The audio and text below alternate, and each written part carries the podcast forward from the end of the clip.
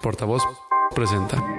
Si pensabas que no había mayor horror que la letra de médico, imagínate los términos arquitectónicos. Solo que con bonita letra. Bonita letra. Combate esa borrosa incertidumbre.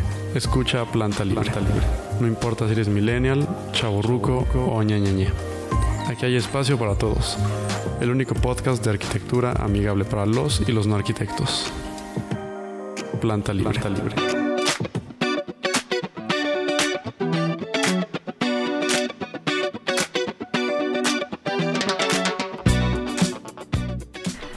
Buenos días, buenas tardes, buenas noches, queridos podescuchas Planta Livers. Estamos hoy con un programa muy especial. Estamos súper contentos porque eh, tenemos invitado nuevo. Eduardo está con nosotros. Que ya se quedó. Ya se quedó, llegó para quedarse. y tenemos un, un tema súper, súper importante. Este... No dejen de seguirnos en nuestra página de Facebook Planta Libre. También nos pueden mandar sus mensajitos. A mí me arroban como Marea Neón o con el hashtag Planta Libre. Yo soy Edmundo Terán, arroba Expacial en Twitter y Edmundo Terán en Facebook. Yo soy Eduardo Ramírez Plata y me pueden encontrar en Facebook como E Ramírez Plata donde pone sus fotos y toda la cosa. y nuestro invitado. Contenidos, contenidos. Gran, gran, gran, gran, gran invitado así de súper lujo. Está con nosotros el arquitecto Armando Carranco, que ya he platicado de él en otras ocasiones en algunos podcasts, que cito su información que no es mía, se me la robo un poquito. Bienvenido, Armando. Sí, hola, Bienvenido, Armando. Qué gusto tenerte. Pues no, gracias por la invitación. Aquí estamos. Aquí estamos. Y hoy el tema es un tema muy especial. Hoy van a ocurrir muchas cosas. Se alinearon los planetas, amigos. Y hoy no voy a hablar tanto. Por primera vez no voy a monopolizar el podcast. No, hombre, sí, con los invitados que tenemos. No, cerramos los micrófonos. Cerramos los micrófonos en este momento. Edmundo y yo vamos a servirnos un café. y eh, tenemos una charla bien interesante sobre eh, lugares, estas joyitas ocultas, escondidas dentro de la ciudad que no son tan visitadas, que no son tan conocidas, que no las van a encontrar en ningún archivo de Visit México, así con fotitos y, la descripción ahí medio chundilla, sino que eh, son realmente lugares maravillosos que vale la pena visitar y que no pueden ya sea venir a la Ciudad de México y perdérselos o vivir en la Ciudad de México y no conocerlos. Son como esas joyas de la abuelita que están en el cajón así hasta el fondo, no sabías que estaban y de repente te los enseña un domingo y dices, no manches, ¿por qué no? ¿Por qué no me habías enseñado esta carta que te mandó por Porfirio Díaz? Sí, no, no, no, no, no. Va a ser como un secreto de amigos, ¿no? Vamos a decir nuestros secretos donde no queremos que vaya nadie, pero queremos que ustedes los conozcan. Exactamente. Así que no vayan a vender esta exclusiva en ningún otro, ninguna otra publicación, amigos. Y primero, pues nuestro invitado, ¿no? Ahí se, ahí, se van, ahí se van a estar echando un ping-pong, ¿no? Entre ellos, nosotros hacemos ahí alguna observación, pero adelante. Es todo tuyo, querido Armando. Muchas gracias. Pues sí, vamos a platicar de algunos sitios en esta increíble Ciudad de México que aunque de pronto nos están denostando por inseguridad, contaminación y tráfico y mil cosas que sí son ciertas, pero es encantadora esta ciudad. Y tenemos una serie de sitios que definitivamente no son los más visitados por los turistas. Bueno, yo diría, no hay turistas. Hay gente común y corriente, los verdaderos habitantes de esta ciudad haciendo su vida cotidiana, su día a día, pero que tienen historias y tienen valores estéticos, sociales, intrínsecos muy interesantes. Entonces, bueno, pues quiero iniciar platicando de uno de estos que es uno de los 12 pueblos originarios del Valle de México, ubicado en la delegación Milpalta, hasta el sur-sur de la delegación. Digamos que es el pueblo más recóndito y alejado, que se llama Santana Tlacotenco, ya frontera con, con el estado de Morelos. De hecho, durante mucho tiempo ellos no se sintieron parte de la Ciudad de México, hasta apenas hace poco. Pero en realidad es un pueblo que ha vivido desde hace más de 600 años en una traza urbana ortogonal reticular, muy bien ordenadita, a pesar de que la topografía es un poco difícil. Y esa traza urbana lleva esos 600 años ahí. Y los predios que hay, la lotificación que hay, tiene esos mismos 600 años. Y los nombres de las casas, de los predios y de las calles también tienen 600 años de edad. Dice la historia que Porfirio Díaz mandó cambiarle los nombres poniéndole, pues ya saben, los héroes nacionales, estos míticos, Miguel Hidalgo, Juárez, 5 de mayo. Corregidor, hay fechas como 5 de mayo, todas estas cosas que sabemos, pero los habitantes nunca lo aceptaron. Y aunque formalmente, si ustedes buscan en Google Maps o en la guía Roji o en el recibo de Telmex, viene como calle Abasolo o 5 de mayo, pero los habitantes de ahí no le llaman hacia las calles y ellos mismos han colocado placas en las esquinas de las calles y en algunos de los, de las, de los predios en donde viene el nombre original en náhuatl, ¿no? Y entonces podemos encontrar, por ejemplo, terrenos que se llama Suchiatlaco o Teopanatlampa, que son los, la toponimia de, los sitios y si vemos que uno se llama eh, que tiene que ver, por ejemplo, con los nopales, pues sí, efectivamente ahí se cultiva nopal, ¿no? Entonces, es muy bonito eso porque el nombre del predio en náhuatl hace referencia a lo que físicamente existe ahí desde hace 600 años.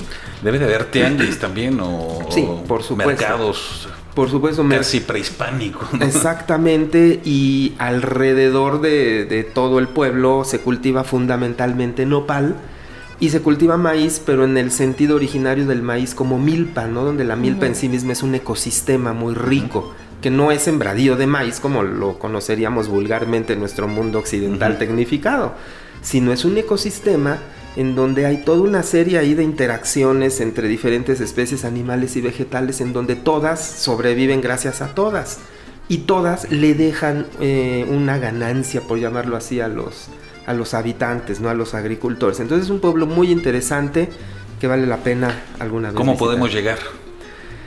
Bueno, pues llegar a Milpalta es bien complicado, ¿no? Como sea. Por eso sigue siendo reto. Por eso no hay turistas. Así es. Y bueno, pues la, forma más sencilla, pues por la carretera que va de Xochimilco hacia Cuautla.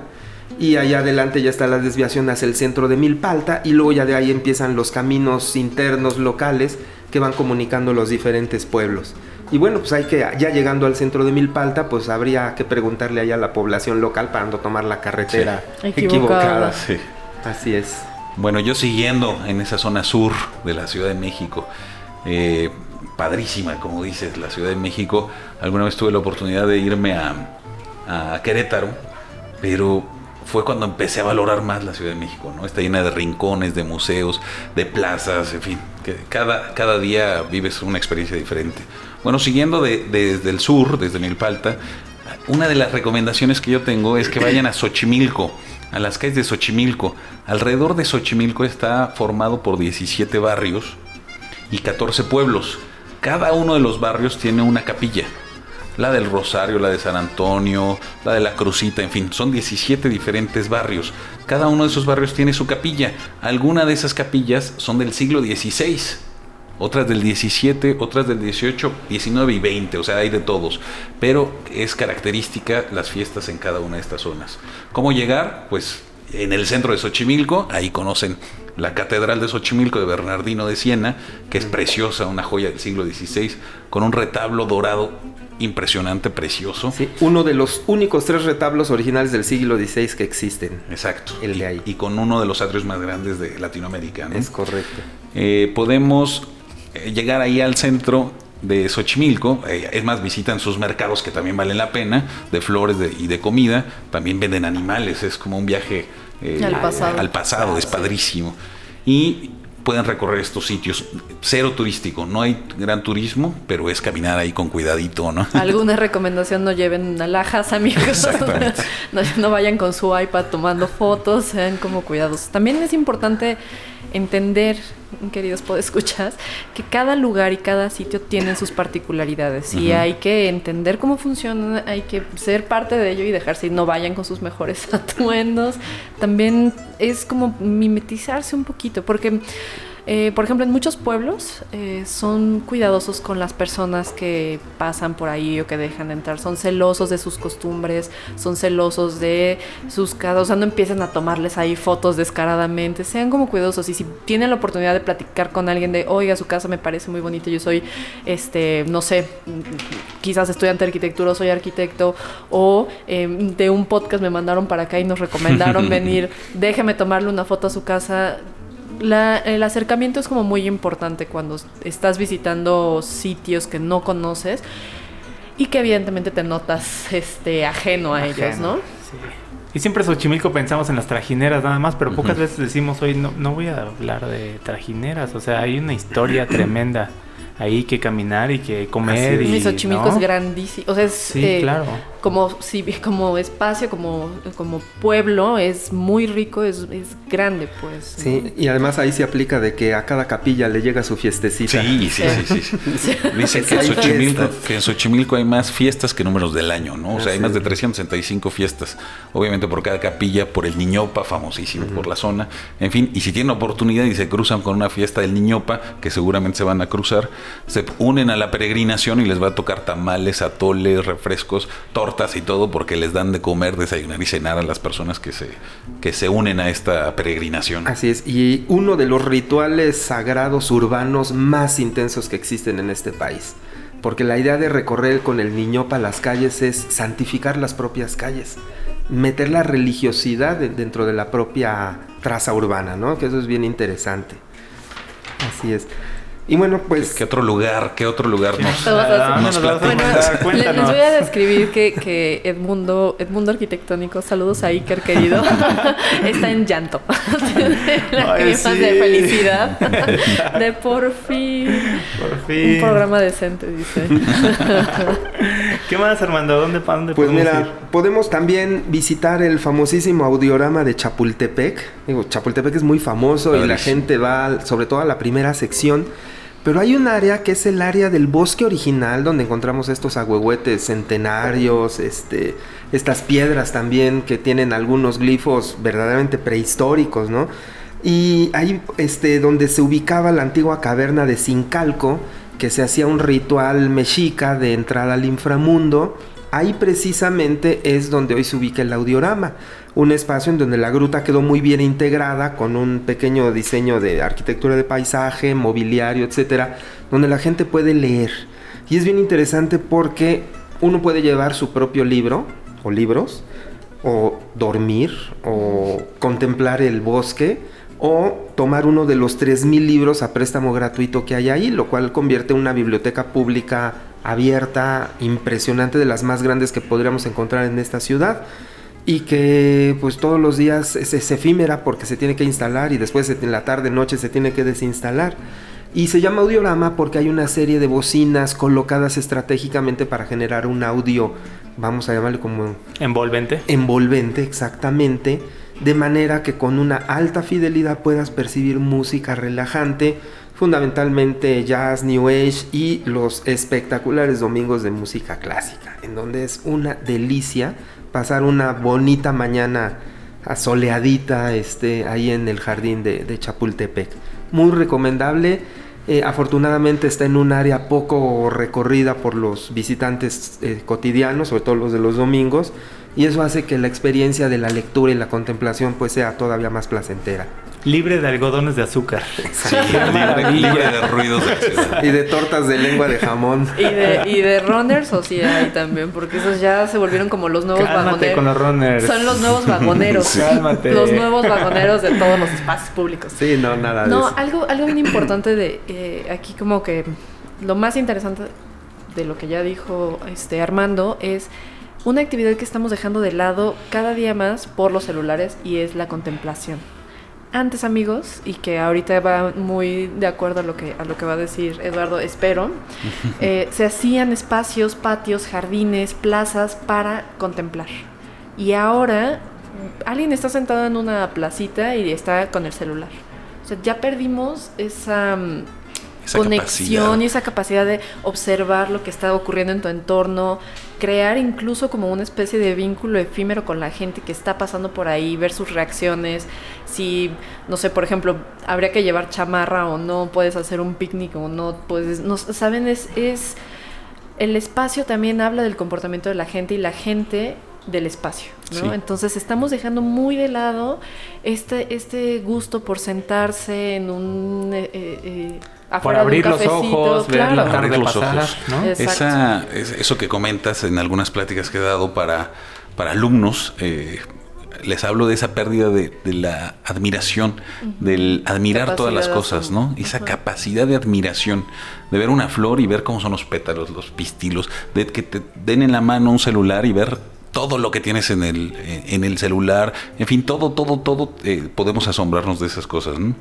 Pero bueno, no, no voy a seguir con lo que tú tenías en mente, pero... Ah, Pero voy a seguir con la tranquilidad. Hay un parquecito padrísimo a dos cuadras de Calzada de Tlalpan. Calzada de Tlalpan es una de las calles más o avenidas más ruidosas de, de la Ciudad de México.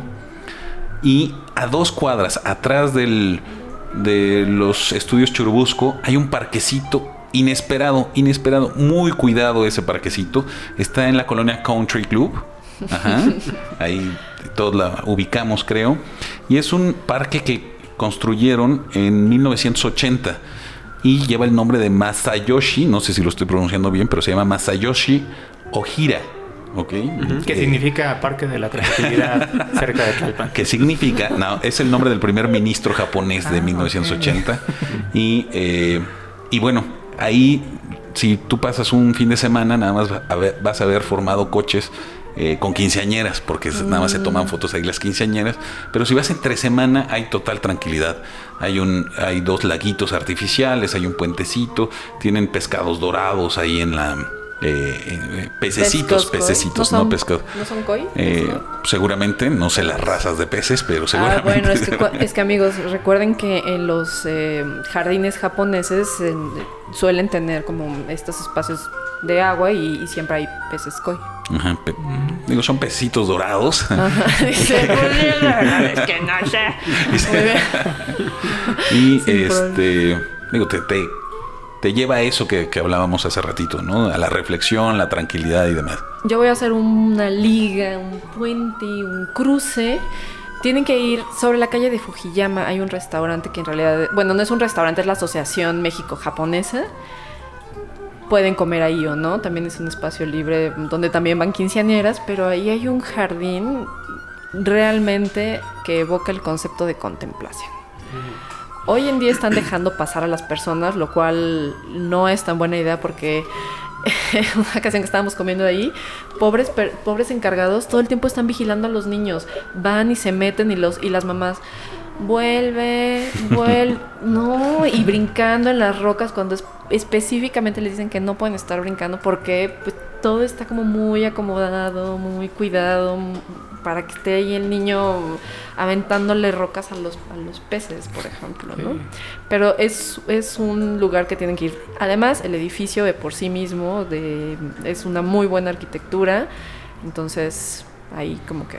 A ver, Armando, ya queremos seguir viendo esa lista que tienes, esos secretos bien guardados. Pues miren, ahora quiero comentarles sobre un conjunto que mandó construir precisamente el, el presidente Abelardo Rodríguez previo al inicio del sexenio de Lázaro Cárdenas en 1934, en donde ya se perfilaba este proyecto de nación socialista allá por los años 30 en donde este mercado, pues no solamente es un mercado más en la ciudad, es un enorme conjunto proyectado por el, el arquitecto Antonio Muñoz García, un arquitecto poco conocido en México, pero que es de los primeros en utilizar el concreto armado. Tiene varias eh, aportaciones en la escuela Benito Juárez ahí en Valderas, está, perdón, el Centro Escolar Revolución en Valderas, la iglesia que está aquí en Amores y Eje 5 Sur, sí, este, la, la ubican, que es la, se me fue ahorita su nombre, es, es una evocación O mariana. sea, y, y Armando ingenuamente nos voltea a ver a nosotros. Pero es que todos, todos la ubicamos. Bueno, pero este, este conjunto es un mercado enorme, pero que es de esos mercados que tenía gran vocación social, en donde había guarderías, había biblioteca, había muchos servicios, muchas eh, amenities, diríamos hoy, para la población. Pero especialmente algo que llama la atención son dos cosas. Uno, un teatro, un teatro en un segundo piso Wow. con una estructura ligera impresionantemente resuelta. Para quien guste de las estructuras, bueno, aquí hay un ejemplo de poner un teatro bastante grandecito en un segundo piso no es sencillo. ¿Ya está en uso? Está en uso. Puede, puede usarse todavía, aunque los eventos están un poco poquitos. Ok. Eh, tiene allá una serie de problemas administrativos por la delegación y una serie de cosas. Pero es interesante porque este teatro que le llamaron el Teatro del Pueblo desde el primer momento, se llamó así porque en el mismo año, una semana antes, se había inaugurado el Gran Teatro Nacional, que hoy lo conocemos como el Palacio de Bellas Artes. ¿Sí? Entonces era el Gran Teatro Elegante de Federico Mariscal y se inaugura con un concierto sinfónico, la presentación de la Orquesta Sinfónica Nacional. Y a los ocho días se inaugura un teatro en el mercado, así que para la banda, ¿no? Entonces la gente arropó ese teatro como suyo y le pusieron el Teatro del Pueblo. Y aquí, bueno, vamos a encontrar 10 murales interesantísimos de alumnos de Diego Rivera y que el propio maestro Rivera supervisó. Entre otros, pues está uno del japonés Isamu Noguchi, que después hizo gran carrera aquí en México, y tres de estudiantes norteamericanos, dos de ellas hermanas, las hermanas Greenwood, que por el simple hecho de ser mujeres las vetaron terriblemente en, los contratos y los trabajos que, que podían ganar. Y uno de ellos pues fue el mismo Diego Rivera. Diego Rivera un misógino de lo peor. Y hay que decirlo, y mujeriego, Oye, macho. oye, así y- como están las cosas de corrección política, quememos todos sus cuadros, quememos sus murales, Sí. ya que tiremos su casa. En estos tiempos de sensibilidad. Sí, borremos los de la historia nacional. Bueno, pues ¿cómo? Diego se encargó de borrar a varias mujeres, a- Sí. entre ellas a María Izquierdo y por supuesto a las hermanas Greenwood, que además lo interesante es que son gringas haciendo discursos antifascistas, antinazis, ¿no? Los murales están cargados de una ideología política tremenda, fuertísima, que nos habla del momento que se está viviendo a mediados de los años 30 y que bueno, Curiosamente vemos ahora que estamos en campañas políticas el pobre nivel de las campañas y la canción del movimiento naranja. y frente a estos discursos tan poderosos ahí en los muros, ha- han pasado muchos años y creo que hemos ido para atrás. Sí, el discurso vuelto arte, ¿no? Sí, Vuelto mural. sí, Oye, ¿se pueden sí. visitar los murales? Totalmente. El mercado está abierto y sigue funcionando. Ok. Y están los locatarios vendiendo frijoles y pollo. y Muy bonito en la calle República de Venezuela. En Edificio Venezuela. interesantísimo en esta transición entre la modernidad y todavía lo que le llamaban el neobarroco. Igual no lleven sus pertenencias a la vista. Sí, hay que ir un poco discretos. Sí. Sí, sí, es difícil llevar ya alhajas, ¿no? Puestas. Bueno, nos vamos a Coyoacán ahora. En Coyoacán, pues todos conocemos la gran iglesia, el gran convento de San Juan Bautista en el centro de Coyoacán. El gran atrio, por si no saben, la, la- el arco que está ahí junto al Hijo del Cuervo. Si no han ido al Hijo del Cuervo, vayan. Eh, eh, ahí hasta ahí llegaba el atrio. Pero no, no, no me voy a ir con ese templo. Ahí cerquita hay dos templos, dos capillas importantísimas en la historia de México, pero que a veces pasan desapercibidos. A veces vamos en el coche, normalmente en el coche pasamos y no nos damos cuenta que a la izquierda tenemos un templo hermosísimo, hermosísimo del siglo XVI, que es eh, la Conchita, ¿no? En fin, eh, está la Conchita y está Santa Catarina. Las dos, las dos capillas valen la pena. Las dos son del siglo XVI, aunque con intervenciones de eh, Santa Catarina del siglo XVII.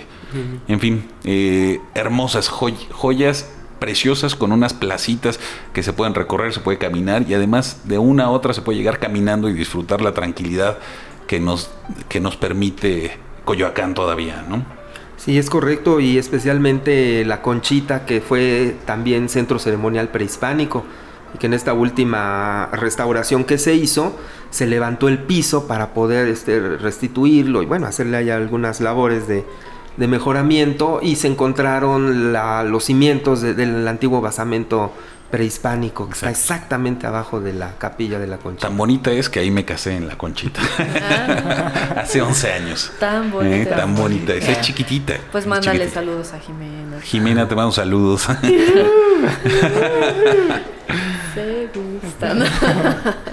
Muy bien. No, es que aparte era una práctica común, ¿no? Este, en templos prehispánicos ponían este, Sobreponer Sí, el- sobreponer. Sí, súper común. Sí, lo que pasa es que, bueno, esto fue una idea de los franciscanos y es una idea con mucho sentido.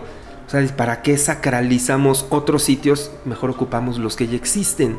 Sobre todo, porque bueno, ahí, ahí va- había una fuerte devoción, pero con quienes van a trabajar para lograr esta sacralización es con los niños. Porque evidentemente los niños pues, es como un disco duro vacío. Entonces le puedes poner lo que sea. Entonces a lo mejor los padres y los abuelos es un poco más difícil, pero con los niños no. Entonces utilizan el mismo sitio ya sacralizado con otras historias se cambian los rituales y a los niños se les enseña pues lo- los nuevos usos, los nuevos personajes y de esa manera se logra una evangelización pues diríamos bastante rápida, ¿no? Bastante efectiva. Efectiva. Sí. Sí. No, y si van a ir a Coyoacán, amigos, yo les podría recomendar que eh, vayan caminando por la calle Francisco Sosa, que es eh, la más antigua de, de Coyoacán y que tiene eh, unas fachadas espectaculares. Son patrimoniales también. O sea, ya no, ya no pueden sufrir demasiadas modificaciones, son, son muy cuidadas. Entonces, caminando por ahí, llegan directamente al centro de Coyoacán y de ahí pueden desplazarse a pie. Sí, ¿no? unos árboles preciosos, Sí. centenarios, Sí. hermosísimos, ¿no? También, si, eh, si vas desde, desde Santa Catarina, vas por precisamente Francisco por. Francisco Sosa. Si vas desde eh, La Conchita, vas por Fernández Leal.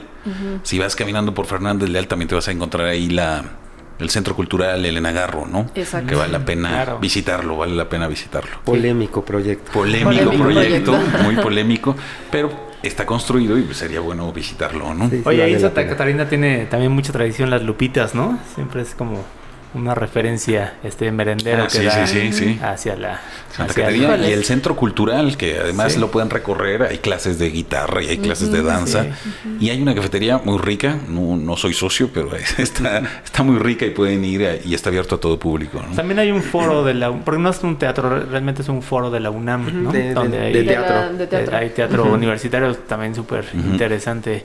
No, Coyoacán está, Está rico de muchas cosas, ¿no? De arquitectura, de arte y, y de la vida cotidiana. ¿no? Los merenderos ya también están en peligro de extinción, ¿no? Sí. Bueno, ahorita les, les, les dieron como algún refresh y ahorita están como que en algunas zonas medio hipsterosas retomándolos, pero, Pero híjole, los merenderos por, tienen en sí mismo toda la, toda la historia, ¿no?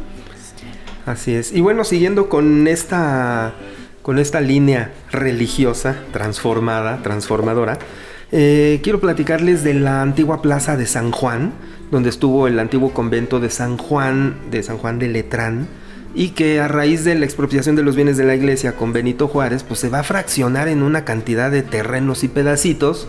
Y el señor Ernesto Pujibet, empresario cigarrero, comprará todos estos terrenos y después también venderá.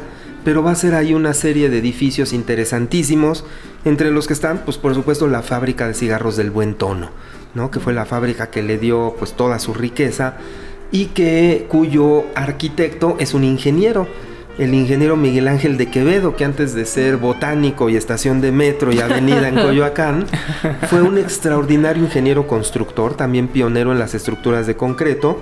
Y bueno, él hace el edificio de la fábrica de cigarros y después le encargará el propio Pujibet una iglesia que era la es la iglesia de María Guadalupe, pero mejor conocida como la iglesia del Buen Tono, también muy interesante con una cubierta de concreto de los primeros usos del concreto armado en México, pero todavía con forma de bóveda, como las antiguas bóvedas de piedra. Entonces como que no se entiende muy bien para qué sirve el concreto y se le da una forma cóncava como bóveda cuando no era necesario, ¿no? Pero bueno, así, así se empezó. Y este lugar se ha transformado muy interesante porque en uno de los predios eh, se construyó el mercado de San Juan, uno de los mercados más singulares y ricos en todo lo que hay allá adentro. Gastronomía. Gastronomía exótica, en donde Exóticos. ustedes pueden encontrar carne de jabalí, de cocodrilo y Los dos, res- ¿no? dos restaurantes de, de cocina prehispánica a base de insectos, tacos de tarántulas, de alacranes, de cien pies.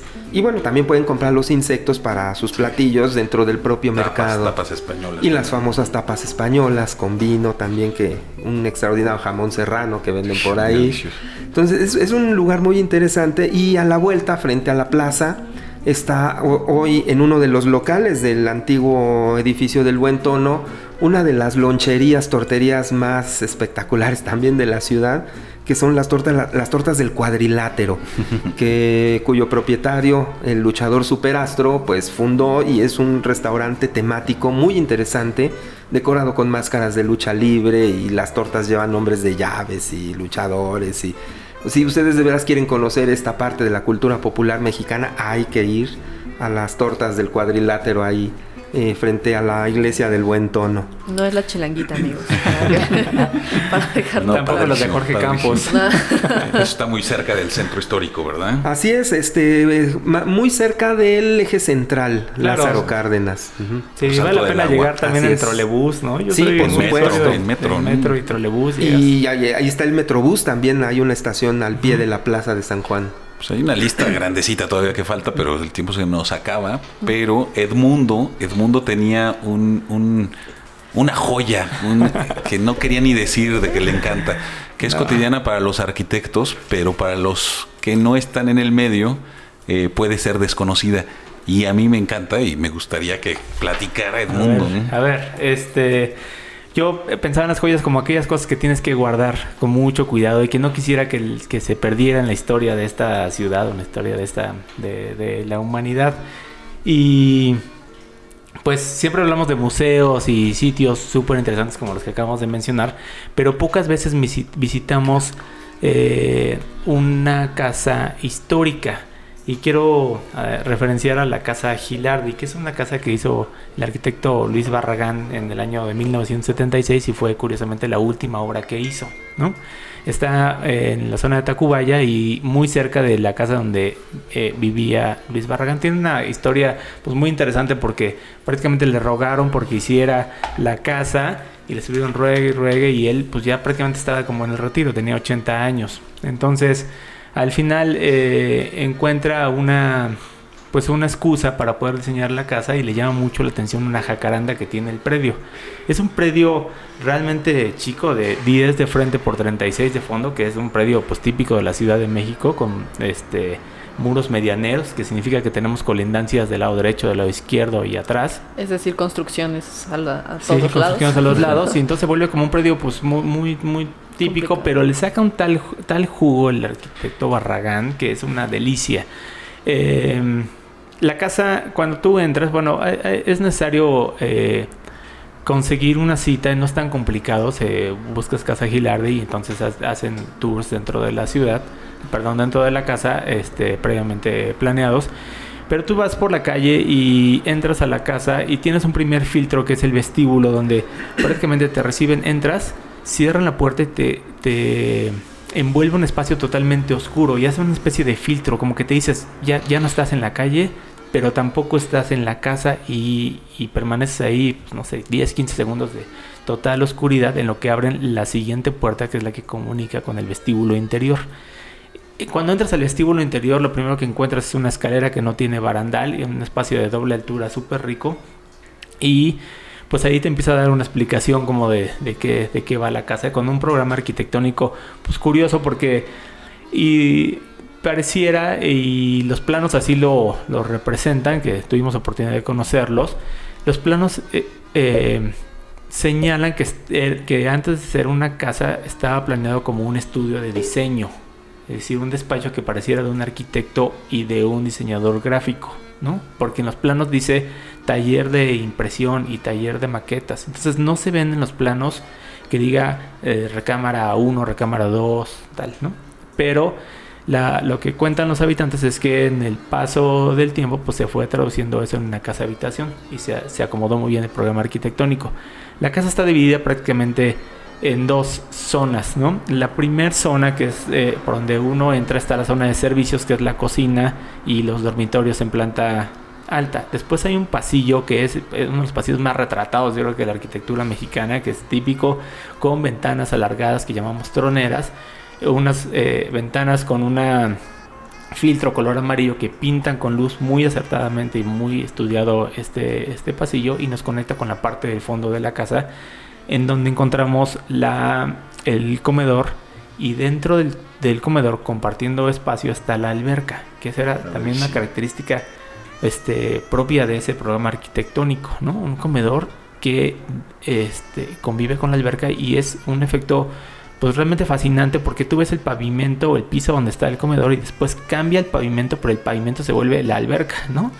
Entonces, ahí está otra, otra de, las, de los lugares más fotografiados de la arquitectura mexicana con un muro color rojo en donde eh, propio Barragán dice que realmente no era necesario, no carga nada estructuralmente, ¿no? Pero pues detrás de muchos estudios de color que incluso eh, ya en ese momento lo hace con apoyo y asesoría de Chucho Reyes, que es un pintor de esa época experto en color. Hicieron diferentes maquetas, eh, narran con este láminas o papeles de color para identificar cuáles son eh, los colores adecuados a instalar en esa, en esa casa. Entonces la inspiración son los colores de los dulces mexicanos y de los juguetes mexicanos. Y entonces hace un juego de luz súper interesante, muy bien estudiado, obviamente con un arquitecto ya de mucho callo, de 80 años, donde pues, prácticamente está, está consagrado. Y, este, y es una delicia, no es una delicia la casa, realmente eh, vale la pena visitar. Ahora, ya un poco recorriendo, recorriendo la casa, llegas a la planta alta y eh, observas el patio interior donde estaba la excusa, que era la jacaranda, que sobrevive y que además han hecho muchos esfuerzos porque no se muera, porque pues eh, ya, ya, tienes, ya tienes sus años. Pero de las cosas que a mí me impresionó, sobre todo cuando ya estás en planta alta y te asomas, es que ves la casa abajo, pero tienes una sensación de que arriba Barragán le regresó el, eh, le regresó el predio al dueño. O sea, sigues teniendo esos 360 metros cuadrados. Entonces, vives, pero tienes un espacio exterior en un terreno que pareciera realmente castigado o chiquito, cuando en realidad le sacó todo el jugo del mundo. Entonces, creo que eh, en este podcast, nos gusta este, hablar de arquitectura. Qué padre, padre lo describiste, una descripción vívida, ¿no? Y vale, vale mucho la pena, de repente, pues es como ir a un museo, vas a una cita, este, pagas, no sé, como 300, 350 pesos, pero sales maravillado de la forma en cómo diseñó la casa y, y además también sales con un poco de una lección de cómo poder vivir, ¿no? De que muchas veces no necesitamos tanto, que no, hay, o sea, yo no vi una televisión, ahí viven actualmente los hijos de, de uno de los dueños, este, dos chavos, un perro, y, y pues es súper, súper interesante. Creo que esa sería pues realmente la joya que yo quería compartir. Y Armando va a cerrar el, el, podcast del día de hoy, queridos amigos, porque ya nos tenemos que ir. Y va a ser un poco más largo de lo normal, pero está bien. estamos, de estamos de manteles largos. Así es, y bueno, pues precisamente a propósito de este, de este aprender a habitar una casa como esta Casa Gilardi de Barragán, pues hay lugares también que nos enseñan a habitar la ciudad. Y quiero platicarles de un lugar muy interesante que también pasa desapercibido porque está en medio de la ciudad y del bullicio que es la colonia Narvarte. La colonia Narvarte toma su nombre de la antigua hacienda de Narvarte, como muchos de las colonias del ensanche mexicano, como la de los Portales, la del Valle, la Escandón, etcétera, que son los nombres de las antiguas haciendas que ahí estaban y que después pues van a ser eh, expropiadas durante la Revolución Mexicana, se fraccionarán y toman esos nombres. Y bueno, aquí es muy interesante porque es una colonia que se funda a finales de los años 30 y todavía podemos encontrar mucha arquitectura. Hay que caminar las calles para ver bellos ejemplos de, este colonial californiano de los 30, especialmente la calle de Zempoala, es una calle con un camellón jardinado muy bonito, desde el tramo de Xola hasta Obrero Mundial, y donde vamos a encontrar eh, casas de dos niveles en un orden y una armonía increíble que durante unas dos, tres décadas se fueron construyendo y que hacen una lectura de que ahí sí todas las casas dialogan con todas las casas. Y bueno, además aquí vamos a encontrar también eh, la primera unidad habitacional o multifamiliar, como le llamamos en México, que es La Esperanza del arquitecto Carlos Lazo. Es muy interesante que cuando terminan el proyecto de ciudad universitaria, todos los arquitectos del gran proyecto quedan pues divididos hay dos grandes grupos, los de Carlos Lazo y los de Mario Pani. Y los de Carlos Lazo pues resultan, digamos, triunfadores, por decirlo de alguna manera, porque Carlos Lazo es premiado como secretario de Estado con la Secretaría de Comunicaciones y Obras Públicas. Y posteriormente, bueno, él pedirá ser el candidato presidencial y parece que eso le costó la vida. Pero esa es otra historia.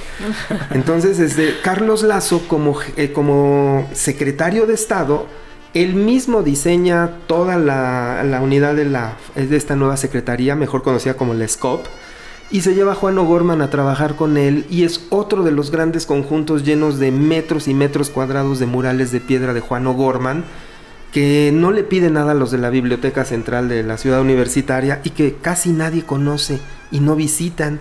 Y además habrá otros escultores como Francisco Zúñiga o Rodrigo Arenas Betancourt.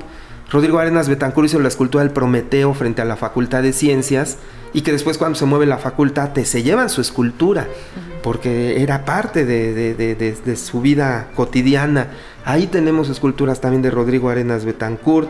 Y bueno, es un conjunto con una obra artística muy, muy bella y donde vamos a ver los edificios creados por el propio Carlos Lazo, por Juan O'Gorman, por Augusto Pérez Palacios, el autor del Estadio Olímpico, que allá, allá hará otra unidad habitacional para el Seguro Social. Y, que bueno, también tendrá otras iglesias al sur, la medalla milagrosa de Félix Candela. Preciosa. Uno de los ejemplares de paraguas de concreto más impresionantes, bellísimos, que, hizo el maestro, el maestro español mexicano. La iglesia de la Piedad, también en la diagonal San Antonio, un templo enorme con una gran escalinata que le da una presencia, una jerarquía. Es, Nuestra Señora del Tránsito, ¿no? Así es. Entonces, bueno, en, toda esta área hay una serie de joyitas que vale la pena caminar un fin de semana y a, pie. Y, algo muy interesante es la famosa planta baja activa, ¿no? Que en aquella época no, se acostumbraba que el, el auto estuviera dentro de las casas o los edificios, se quedaba fuera, en la banqueta. Por lo tanto, las plantas bajas eran comerciales. Entonces vamos a tener una, serie de locales comerciales uno tras otro y la gente viviendo arriba, no importa si eran departamentos o, o casa. Y eso le da mucha vida a la colonia porque está el comercio local. La mayoría de los locales son pequeños restaurantes, cafés, este, talleres todavía. Podemos encontrar zapateros, herreros, en donde la vida cotidiana a pie y esta comunicación entre los vecinos todavía se puede dar. Afortunadamente la colonia no ha sido todavía tan depredada por el desarrollo inmobiliario y por el comercio de restaurantes y todo eso, pero tiene todo el potencial como la Roma y la Condesa pero esperemos que todavía no llegue hasta allá esta onda. que, sigan en la Juárez, ¿no? Así es. que se mantengan por ahí. Ahí van. pues yo propongo que este programa debe de continuar, debe haber una segunda parte. y me gustaría que se enriqueciera con los lugares o los rinconcitos que los que estén escuchando nos puedan mandar. Sí, y que nos digan, mi, mi, rinconcito es este. Ya no les dijimos algunos secretos, ahora díganos sus secretos. no, y si van a alguno, pues mándenos fotos, a ver qué tal la pasaron. Lleven tenis y van a caminar, amigos, cómodos, que no sean muy pesados. Y eh, pues Armando, de verdad, muchísimas gracias por estar aquí con nosotros. Al contrario, un placer. Eh, tienes que repetir, ya, ya le dejamos ahí la, la amenaza de que va a estar con nosotros en alguna otra ocasión. Si tienen algún tema, si tienen alguna duda, ya saben que nos pueden escribir. Yo soy arroba María Neón. Yo soy arroba Expacial. Gracias Armando. Yo soy arroba editor.phi. pues yo soy Eduardo Ramírez Plata. No tengo arroba, pero, me pueden encontrar Por en eso Facebook. Viene con el espíritu de Iker, que tampoco nunca tuvo Twitter, pero, pero bueno, este, estamos ahí en contacto. Eh, Armando siempre está pendiente de sus redes sociales, mandando mucha información. Si tienen preguntas, si quieren saber más historias, acá lo vamos a tener. Recuerden eh, compartirlo, eh, mandarnos sus comentarios y nos escuchamos pronto. Esto fue Planta Libre. Gracias. Gracias, portavoz. Gracias, gracias. Gracias. Adiós.